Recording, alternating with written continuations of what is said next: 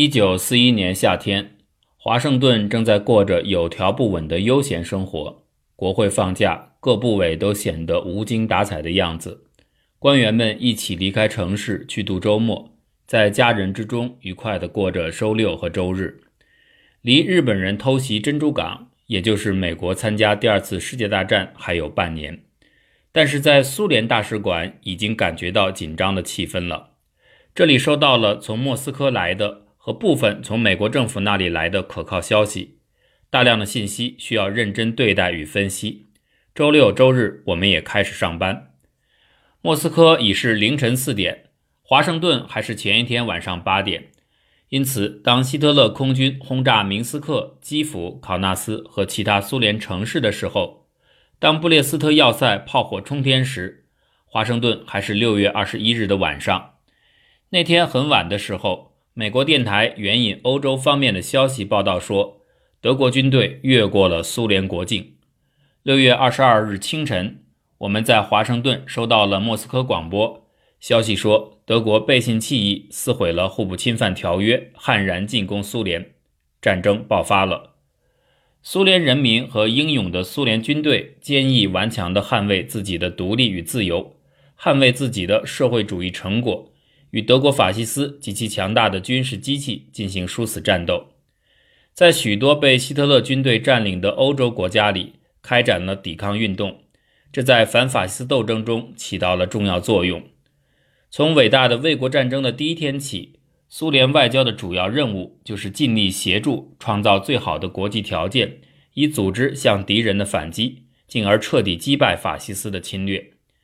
苏联和苏联外交竭力设法巩固反希特勒同盟和开辟第二战场，尽管这条道路是漫长而艰巨的。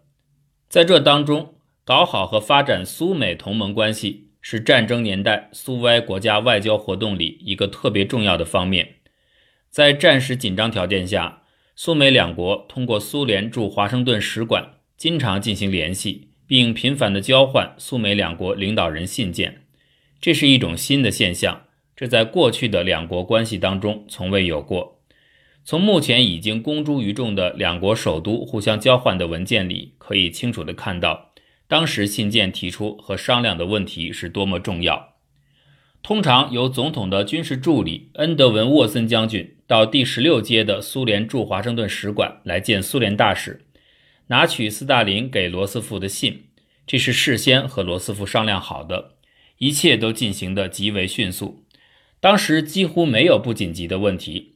那时我还算是临时代办，将军从我手中接过斯大林的信，立刻把它转交给总统，前后时间不超过十五到二十分钟。有时会更短。有一次，罗斯福同我谈话时，风趣地说：“沃森的经常造访，大概搞得你们不得安宁吧？”我说：“总统先生，这样的拜访使我们很高兴。况且在莫斯科也重复着同样的做法，只不过方向相反，把您的信交给斯大林罢了。”同罗斯福谈话时，我们讨论的始终是那个时代的关键问题。首先是最主要的问题。即如何战胜希特勒德国。同罗斯福的会见，我至今记忆犹新。直到现在，我还坚定地认为，罗斯福是美国最杰出的国务活动家之一。他是一位智力非凡的政治家，视野宽阔，品德高尚。还记得在向总统递交国书时，我说：“作为苏联驻美国大使，我将为谋求我们两国的合作和巩固两国同盟关系努力。”罗斯福回答。我认为苏美友好的发展是绝对必要的，这符合两国人民的利益。不过，当时我们并没有按外国大使递交国书时通常所做的那样相互致辞。上面引用的几句话是在见面过程里谈话时说的。刚一见面，总统立刻以他特有的直率建议说：“请把您的讲话给我吧，这是我的给您。明天他们将会见报。”现在我们最好来谈谈组织苏美英三国领导人会晤的可能。他指的是即将举行的三大国德黑兰会议。我们就这样做了。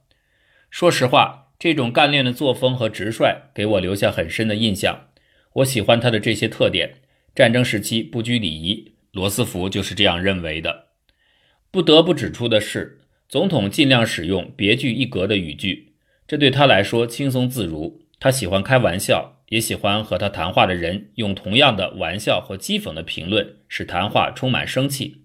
当然，如果这些话不是针对总统本人说的，当时在和罗斯福谈话时，如果细心端详，就会发现他的眼睛里和脸部表情里流露出一丝忧愁。总统的微笑和有时欢快的举止，看来更多是因为他做出某种内心努力的结果，目的是想掩盖。在某种程度上，可能是想抑制心灵深处的忧郁，因为他当时已重病缠身。还在1921年，罗斯福就遭到不幸，他得了病，疾病使他双腿失去活动能力。事情是这样的：某个夏天，罗斯福协同家眷在缅因州的康波贝拉岛休养。有一次在海里游完泳回来后，他觉得不舒服，浑身发冷。第二天早上开始发烧，他的左腿瘫痪了。过了两天，右腿也瘫痪了。从纽约请来的教授诊断说，罗斯福患了成年人当中很少见的传染病——脊髓灰白质炎及小儿麻痹症。这种病当时正在美国流行。过了一段时间后，医生说他们已无力使之病情好转。罗斯福意识到这次疾病的严重后遗症将伴随他终生，但是他并没有想要屈服，以惊人的毅力发挥自己性格上的长处。使自己显得精力旺盛、意志坚强，甚至和健康人一样。罗斯福经常在各种不同的听众面前公开演讲，也在电视上做过演讲。他第一次向电视观众讲话是在1938年，这是在1941年美国开始定期的电视转播之前。总统在白宫椭圆形办公室向美国人做半小时的广播讲话已成为传统，被称作“炉边谈话”。这种讲话，罗斯福一年要进行几次？罗斯福的演讲给美国人留下美好的印象，引起大家对他的好感，因此他生前就被誉为美国当代演说家中最伟大的政论家，这是不无道理的。后来我再也没有碰到一个在此方面能与罗斯福媲美的美国总统。应该讲一下罗斯福是如何参加谈判的。首先，当然是参加苏美英三个同盟国领导人的德黑兰和克里米亚会议。根据我个人在克里米亚会议上对总统的观察，应该指出他表现出了非凡的克制力，甚至在这次会议工作最紧张的时刻，也努力为谈判创造和解求实的气氛。这方面，美国总统肯定要比丘吉尔略胜一筹。总的来说，他们两个人从性格到气度有许多不同之处。众所周知，在德黑兰和雅尔塔会议上，尽管丘吉尔在会谈的对方面前竭力使自己的举止不越常轨，但还是在讨论某些问题时大发雷霆。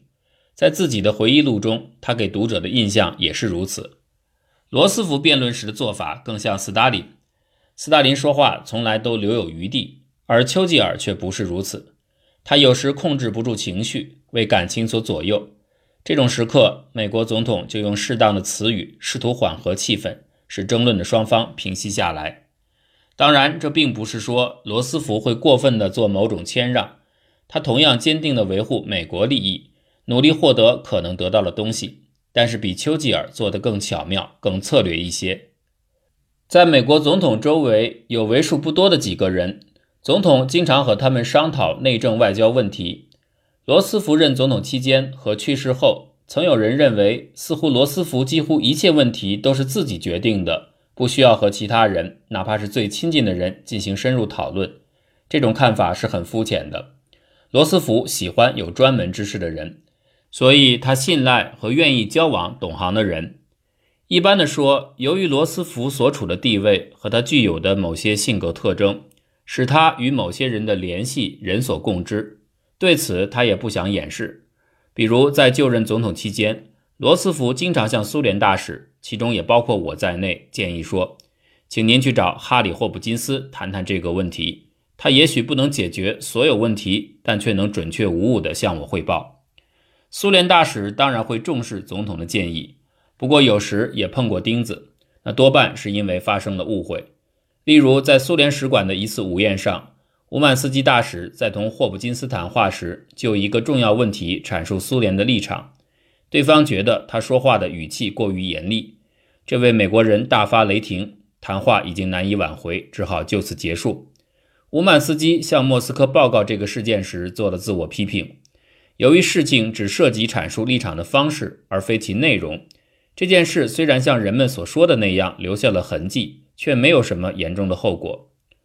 霍普金斯是美国政治天地里一个罕见的人物。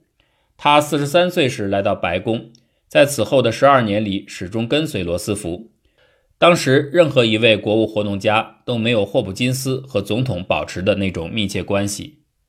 除了短时期内担任过商务部长外，他其实没有在政府中担任过重要职务，却总能得到罗斯福的赏识。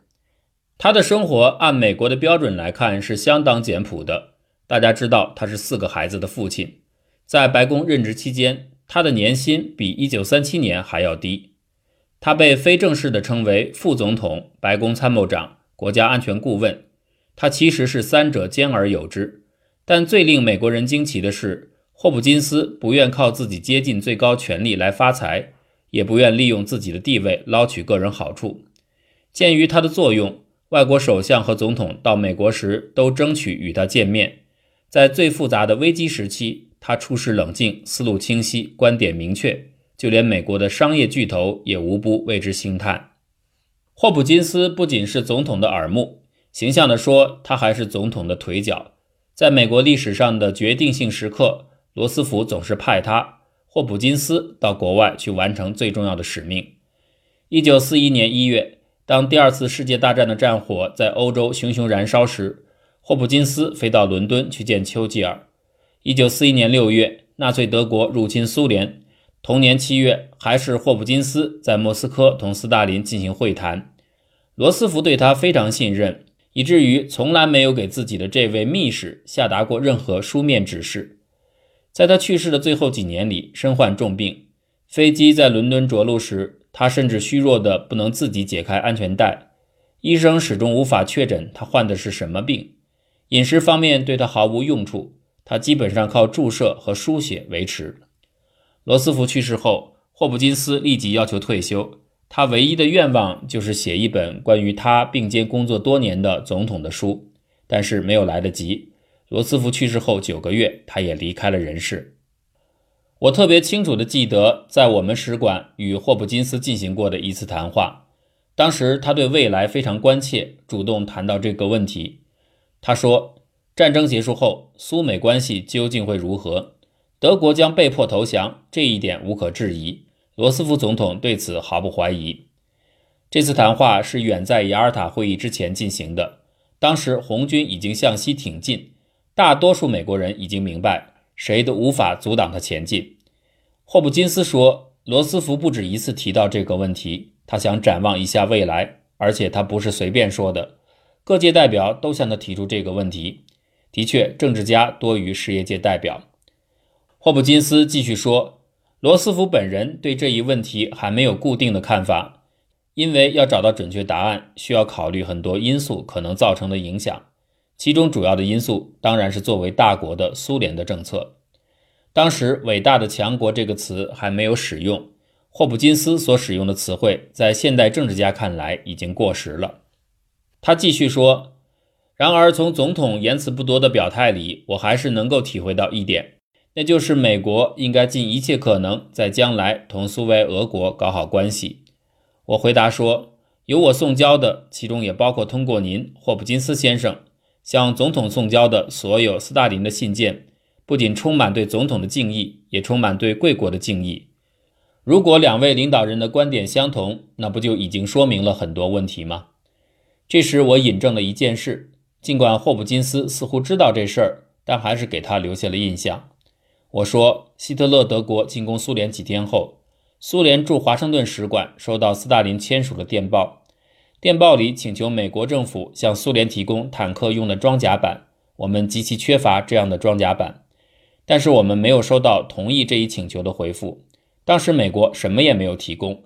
自然，莫斯科和大使馆对此只能感到一种苦楚。霍普金斯回答说：“是的，这我知道，并不是罗斯福政府所做的一切都使莫斯科满意。可是后来情况还是有了改进，我们提供了军用飞机、载重汽车、轮船和许多食品。我不想与他争论，也不想证明什么。即使不做任何说明，我们国内和美国也都知道，在战争的第一年，也就是伟大的卫国战争最困难的时期，美国几乎没有提供任何东西。他们似乎在等待观望，看苏联是否能够坚持下来。只有当他们看到苏联一对一的坚持下来之后，才开始逐渐提供一些东西。霍普金斯说：“不知怎么，华盛顿当时就是这样。战前总统大部分时间用来处理国内问题，而在战争期间，特别是日本偷袭珍珠港和美国参加对德战争后，他开始更多的考虑未来的世界局势和战后我们两国的关系问题。”这位接近罗斯福的政治家知道的事情很多，他对与最高权力接近的这种关系毫不掩饰，反而为之自豪。他谈起过有关总统的细节情况。从前，罗斯福像位战士，尽管身患疾病，还是猛烈地抨击共和党人。这些人常把自己的侧翼暴露在罗斯福面前，因为在政治斗争的策略上，他们无法与总统较量。当他情绪激动时，言辞也十分尖刻。有一次，他把共和党人叫做“盗马贼”。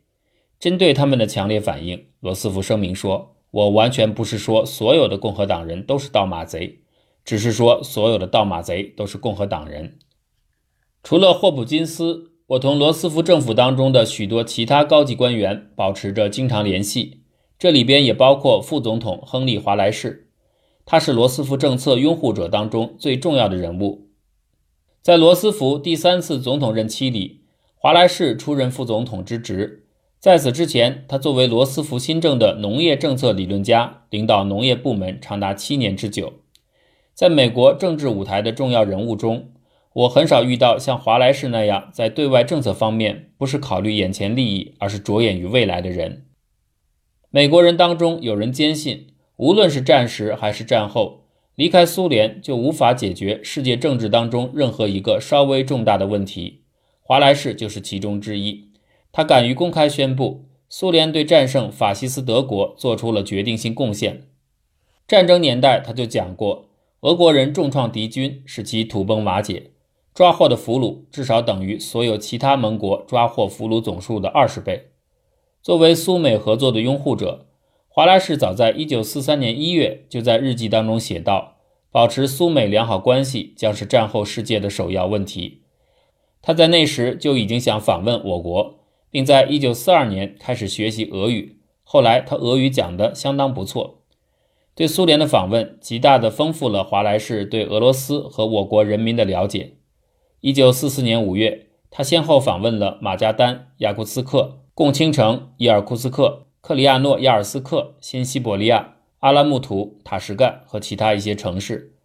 华莱士返回美国后对我说：“这次对苏联的访问给我留下了强烈的印象。”此后，他不止一次重申这个看法。可以说，在亲眼看到我国人民的伟大忘我精神与坚韧意志后，他才真正认识了苏联。在美国，与华莱士思维方式相同的人，当时无法想象得到，华盛顿和其他与我国结盟国家的首都很快就开始践踏这些义务。在罗斯福的陵墓前。我们的西方盟国开始放弃他在国际事务中的方针，吹捧与不久前三巨头在德黑兰、雅尔塔、波茨坦宣告的建立战后的和平目标和原则相抵触的另一种政策。很清楚，越到后来越明显，华莱士的观点和美国领导集团中的地位日趋巩固的那部分最反动的人的情绪相距甚远。副总统的反对者企图给他戴上幻想家、不求实际者的帽子。在一九四四年总统大选里，为了得到右翼民主党对自己的支持，罗斯福不得不同意推举杜鲁门为副总统候选人，而不是华莱士。毫无疑问，一九三三年到一九四四年任国务卿的赫尔科戴尔是战前和战时罗斯福政府的台柱子之一。他是深受总统尊敬和信任的有影响力的政治活动家。在赫尔任国务卿时，苏联和美国建立了外交关系。这个事实本身就说明很多问题，其中也包括说明了包括赫尔在内的当时的美国领导人能够逾越导致华盛顿长达十六年不承认世界第一个社会主义国家的狭隘阶级利益的障碍，现实的对待那种在解决政治问题时无视苏联的荒谬做法。在苏美关系问题上，赫尔奉行罗斯福路线，诚然，苏联使馆不止一次从完全可靠的消息来源获悉，国务卿与总统不同，他在苏美关系问题上的观点不那么始终如一。他认为不应当急于同苏联发展关系，但是在战争年代，由于军事性因素的直接影响，罗斯福政府中某些人对苏联的冷淡态度，还是被美国领导层当中总体的更清醒的情绪所压倒。从会见的总次数及当时莫斯科与华盛顿频繁联系的情况来看，可以说总体上赫尔对苏美关系是十分重视的。我不记得有哪一次同赫尔的谈话因某种原因而突然紧张起来。他有分寸，善于控制自己。当讨论问题出现困难和分歧时，宁愿暂时放在一边，挂起来，也不愿争吵。当他对某个问题持否定立场时，会尽量说得婉转一些。这个时候，连讲话的声音都是柔和的，这恰恰符合赫尔本来的音色。赫尔不属于那种现在通常所说的爱抛头露面的活动家，他极少在公共场合露面，他不喜欢而且回避在大庭广众之中发表演说。如果这种讲话不是官方的或者必要的，赫尔更喜欢小范围的谈话，多半是双边会见时各方只有两三人参加的那种谈话。他说话的声音很低，总的来说没有什么讲话艺术，因而有时给人造成一种印象。好像赫尔的身体不适，他行动和讲话缓慢，走路不慌不忙，如同陷入沉思。我们继续同他保持了五年接触，直到1944年11月，赫尔因病卸任国务卿，辞职退休。当时他73岁，白发苍苍，高高的个子，面部表情聚精会神。我记忆中的这位在罗斯福政府里多年领导美国外交的大政治家，就是这样的一个人。萨姆纳维尔斯是美国第一副国务卿，他不是内阁成员，其权力和政治分量都不如国务卿，但熟知他的人都公认，在领导战时美国外交工作中，他起了重要作用。维尔斯实际上成了美国外交机构全部实际工作的组织者，况且赫尔本人也经常生病。认识他的人都称赞其与众不同，有非凡的才干，知识非常渊博。由于维尔斯的性格和所受的教育，他被公认为具有安格鲁萨克逊气质的人。他不仅毫不掩饰，而且总是尽量表现这个特点。当外国外交官去拜访他时，不论客人是什么级别的，他都不慌不忙地站起来，向前走几步，在他认为适当的距离迎接客人，同样不慌不忙地伸出手，慢条斯理地对客人说：“您请坐。”他与人交往的风度总是很得体。但讨论实质问题时，维尔斯是一个强硬的对手。他表达观点时语言十分明确，他认为这些明确的语言是可以写进书中的。他的书是战争期间及战争已出现了转折之后出版的，书中讲的是关于西方国家，当然包括美国在内大金融界和商界的代表。据维尔斯的看法，他们坚信苏联和希特勒德国之间的战争只会对他们本身有利。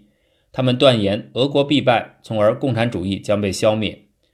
领导通常会把苏美关系中那些不带特别友好色彩的任务交给维尔斯来办，如向苏方提出交涉、声明或采取其他外交行动。我们使馆非常清楚，维尔斯在国务院里担负的就是这种使命。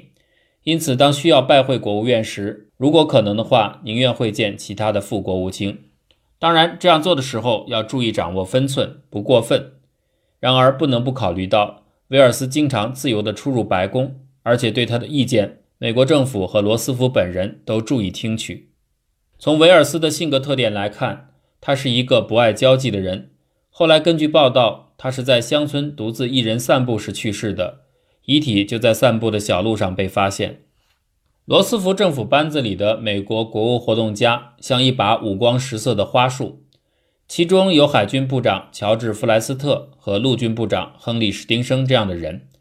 大使馆的工作人员，作为大使的我，以及我过去的前任，都经常与他们见面，讨论军事问题，也讨论苏联和美国政治关系的某些问题。我记忆当中的弗莱斯特比较年轻，性格开朗，生气勃勃，精力充沛。每次谈话时，他都坚决主张必须把战争进行到彻底战胜德国。并且不惜对他的元首使用最尖刻的语言。弗莱斯特喜欢小范围会见，他经常来我们大使馆，或请我和妻子去他那儿做客。这些会见总的气氛都是友好的。有的时候，弗莱斯特会相当自如地谈论美国大资本家的习俗。他之所以熟悉这些，与其说是凭借自身的经验，还不如说是靠他出身于豪门的妻子。有一次，弗莱斯特对我们讲起，在一次举行招待会的时候。他的妻子的很多贵重首饰被盗的事情，顺便说一下，美国报界报道了这件事，它十分的引人入胜，其情节的复杂程度大概并不亚于阿格瑟·克里斯蒂的侦探小说。但是弗莱斯特讲这个故事的时候所用的幽默的评语看起来有一点造作，因为被盗的小东西是很值钱的。海军部长的特点是精力旺盛。因此，谈话的时候，他似乎不愿意总坐在一个地方，更喜欢在房间里踱来踱去，两手比比划划，大骂希特勒及其走狗。如果附近的墙上挂着地图的话，他一定会走到地图前，根据当时具体的战争形势，拿着铅笔在地图上做几个战略手势。他倾向谈论海军题材的问题，但是弗莱斯特不仅熟悉自己的本行，也善于在政治范畴内考虑问题。弗莱斯特的结局极其意外与悲惨。他是在医院治病时跳楼身死的。这件事发生在五十年代。他在跳窗身亡前发出狂叫：“俄国坦克！”他心灵深处怎么会产生似乎危险来自苏联的这样荒谬的想法？而在反对希特勒的战争年代里，他本是钦佩苏联的。从弗莱斯特在战时和战后发表的拥护苏美合作的讲话。到他跳楼时自杀中相隔不少年，无疑他的思想是受了罗斯福去世后华盛顿推行的敌视苏联的政策的恶劣影响。美国陆军部长史丁生是个不亚于弗莱斯特的复杂人物，但这是另外一种类型的复杂。在卡尔文·柯立芝总统就职期间，史丁生是美国国务卿，因此就自然而然地产生一个问题。为什么罗斯福那么密切地关注不削弱使其执政的民主党的地位，却把在共和党执政时期曾在政府里担任显赫职务的一位活动家吸收到自己的政府内阁里？然而，罗斯福既是一位战略政治家，也是一位策略政治家。他认为吸收共和党人进自己的内阁带来的好处可能多于坏处。至于史丁生属于什么党，在罗斯福眼里，这并不构成障碍。因为在共和党和民主党内不存在形式上的成员资格，而且在美国，某个人从一个党转入另一个党，根本不认为是什么不道德的行为。这样做的人往往基于这样的出发点，就是两个党其实都代表了一个阶级，就是资产阶级的利益。至于两个党的其他方面的分歧，并没有实质意义。我记忆当中，史丁生已进入暮年，他比弗莱斯特大很多。具有昂格鲁萨克逊人特有的沉着冷静，尽管多半是外表上的。他的讲话和声音呆板单调。过去说这样的人像诵经打钟的执事，但是史丁生说话是很严谨的，经过深思熟虑的。他虽然讲的不多，还是十分明确地表示过赞成在战后也发展苏美合作。乔治马歇尔也说过类似的讲话，那么这就更清楚了。当时在战争期间。美国武装力量上层人物对我国的态度是十分不错的。后来，华盛顿对苏联态度的变化是在高级政治级别上通过的决议的结果。后面有万能的大资本家、垄断集团和军火商的背景，官方政策改变了，美国军事家的观点也随之改变。乔治·马歇尔在战争时期是一个大军事家和国务活动家，早在三十年代。人们就知道他是一个观点反动、同垄断集团关系密切的人。一九三九年，他一度担任总参谋长，而一九三九到一九四五年是美国陆军参谋长。我在华盛顿同他见过面，当时他是从欧洲做短暂访问后回到首都的。值得注意的是，我们的谈话是在向美军高级将领授苏联勋章的那天进行的。当时，苏维埃向马歇尔将军授予苏沃洛夫一级勋章，在米伊加里宁和亚费戈尔金签署的苏联最高苏维埃主席团的命令中写道：“这个奖赏是为了表彰在领导美国军队反对苏联和美国共同的敌人希特勒德国的事业中进行了杰出军事活动并建立功勋的人。隆重的仪式是在华盛顿豪华的五月花饭店举行的。授勋之后，我同马歇尔谈了话。他说：“我本人及我的部下及参谋人员都钦佩你们战士的勇敢，钦佩你们的军官克敌制胜的本领。总的来说，红军不愧为战无不胜的。”这是我这个不轻易讲恭维话的人说的。那次谈话时，马歇尔小心翼翼避开了有关欧洲的未来，特别是如何对待被打败的德国等政治问题。美国政府让马歇尔参加第二次世界大战期间所有的大型国际会议和会见工作，包括德黑兰、雅尔塔和波茨坦会议的工作。仅这一点就足以证明他在美国政坛是个多么突出的重要人物。政府后来注意到了参谋长将军的威望，于是1947到1949年，马歇尔出任美国国务卿，以他的名字命名了一项计划，就是著名的马歇尔计划，旨在对西德和某些西欧国家实现杜鲁门主义。战争年代，苏联驻华盛顿大使馆的一项主要工作，是向美国公众通报苏联人民反对德国法西斯侵略者的斗争过程。增强美国人对战胜法西斯的必胜信心，我们认为这是重要的而且有意义的工作。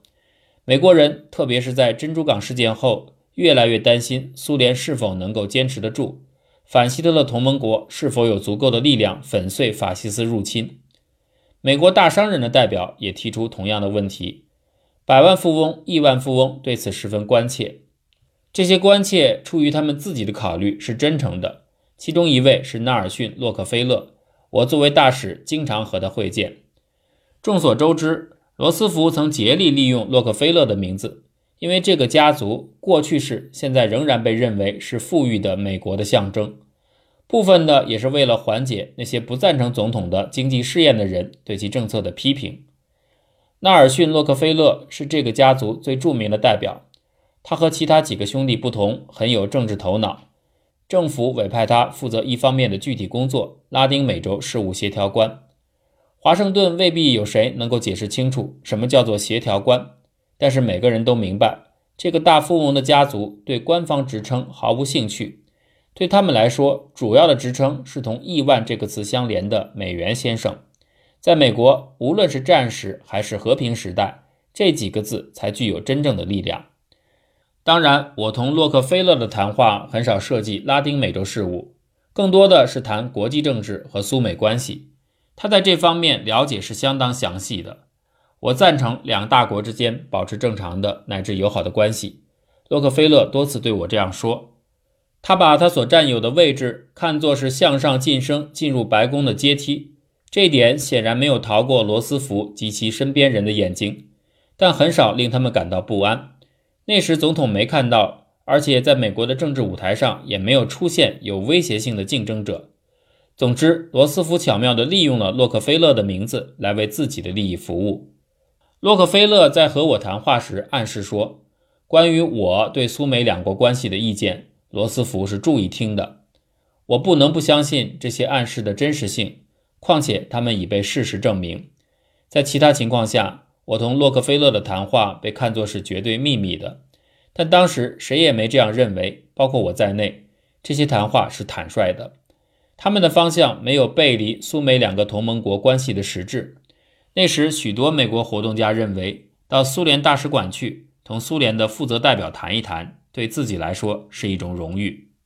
有一天晚上，利吉亚·德米特里耶夫娜和我收到了洛克菲勒和他的夫人的请帖。说他为我们举行一次午宴。当我们到达那家豪华的饭店时，看到一大批美国大商人和他们的夫人们。招待会的男女主人从主宾开始邀请众人就座。餐桌是按照洛克菲勒家族的风格布置的，豪华而不显眼，不引人注意，处处是鲜花。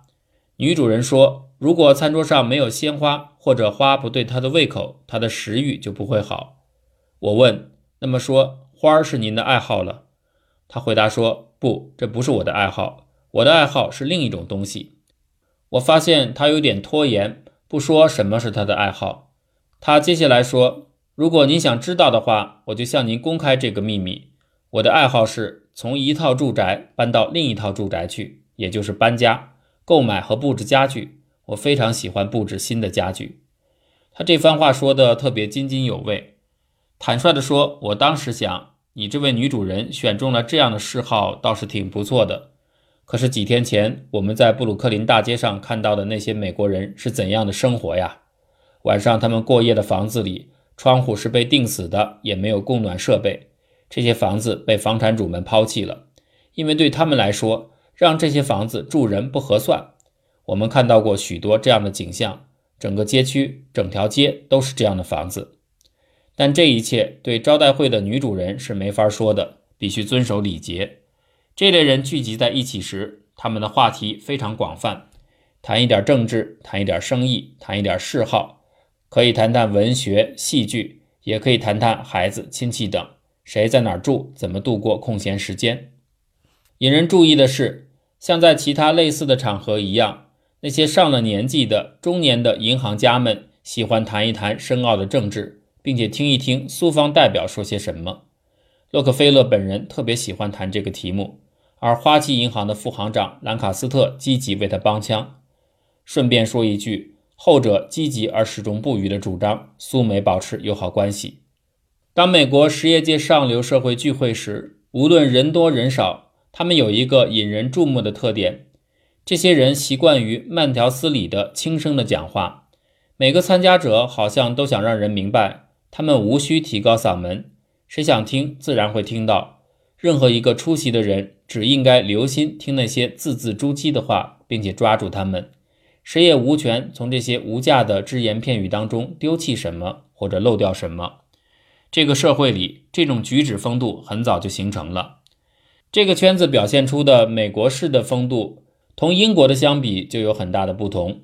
不论在英国的实业界，还是在同英国的政治生活有联系的人们当中，都表现得更为忙碌与喧嚣。从表面上看去，这好像更民主一些。争论、提问、答辩，对反动者进行幽默的批评，都是常事。为此，不一定要有个像样的集会，甚至两三个英国人就能够喧闹一场。虽然那已是一九四七年。在丘吉尔·富尔顿演说一年半之后，但是美国商界的严肃的人们依然怀着一丝希望，指望苏美两国能把战争年代他们关系中的许多东西保存下来。时间表明，这些希望没能实现。从杜鲁门总统时代起，苏美关系开始变冷，有时到达非常紧张的程度。宴会结束时，洛克菲勒仍按照他的习惯，表示愿与我进行简短的谈话。我们在房间的一角坐下，每人手拿一杯咖啡。他说的很坦率。我发现美国的社会舆论对苏联的态度方面正在向右转。他看了我一眼，然后继续发挥说：“连我自己也没预料到会出现这种现象。我以为同苏联保持正常关系的趋势会更为稳定，但罗斯福死了，而已故总统的政府在同贵国发展关系方面足够的决心也随他一起去了。”现在开始吹的是另一股风，不知道这股风要把我们吹向何方。洛克菲勒说：“我回答道，苏联对美国的政策一如既往，即同这个国家保持友好关系。在我们过去战时的盟国里刮起另外一种风，并不是莫斯科的错。”我问洛克菲勒：“您知道吗？在决定联合国总部设在哪里的问题，是设在欧洲还是设在美国时？”苏联以及他的欧洲朋友们一起投了美国的票，正因为如此，美国才被选作刚刚成立的世界性组织的总部所在地。当我率领苏联代表团在旧金山出席国际会议时，我接到来自莫斯科的电报，说如果表决联合国总部地址时要投美国的票。我向他又提出另外一个问题：您知道吗？莫斯科出于什么动机向代表团下达这样的指示？洛克菲勒回答。我对这个问题提不出什么明确肯定的意见。我说，莫斯科这样做的一个考虑是，在联合国总部地址问题上支持美国人将会保持他们对国际事务的兴趣。换句话说，莫斯科担心美国可能陷入孤立主义，而在这种情况下还不知道某些欧洲国家的政策将向何处转。看吧，苏联是多么信任有罗斯福奠定基础的政策的善良意图。洛克菲勒说。如果斯大林对美国持有您刚才所说的那种观点，那么他确实是始终一贯的。在一定意义上也是高尚的。后来，当洛克菲勒成为副总统时，他也不属于公开敌视苏联的那一类活动家。尽管在两国关系问题上，他已不站在从前罗斯福政府的立场上来讲话了。在他身上表现出了两重性：一方面，他主张苏联和美国之间必须有和睦关系；另一方面，他也赞成有个强大的美国，武装起来的美国，一个大商人、百万富翁、亿万富翁们主宰国家命运和决定国家内外政策的美国。他的社会面貌是复杂的，这就是我所知的这位拥有百万巨资的银行家。后来，纳尔逊·洛克菲勒的生活很不简单。他的儿子在太平洋西部水域，在靠近印度尼西亚海岸的地方偶然淹死了。他的家庭破裂了，剩下的只有财富。这些财富现在很少听人说起。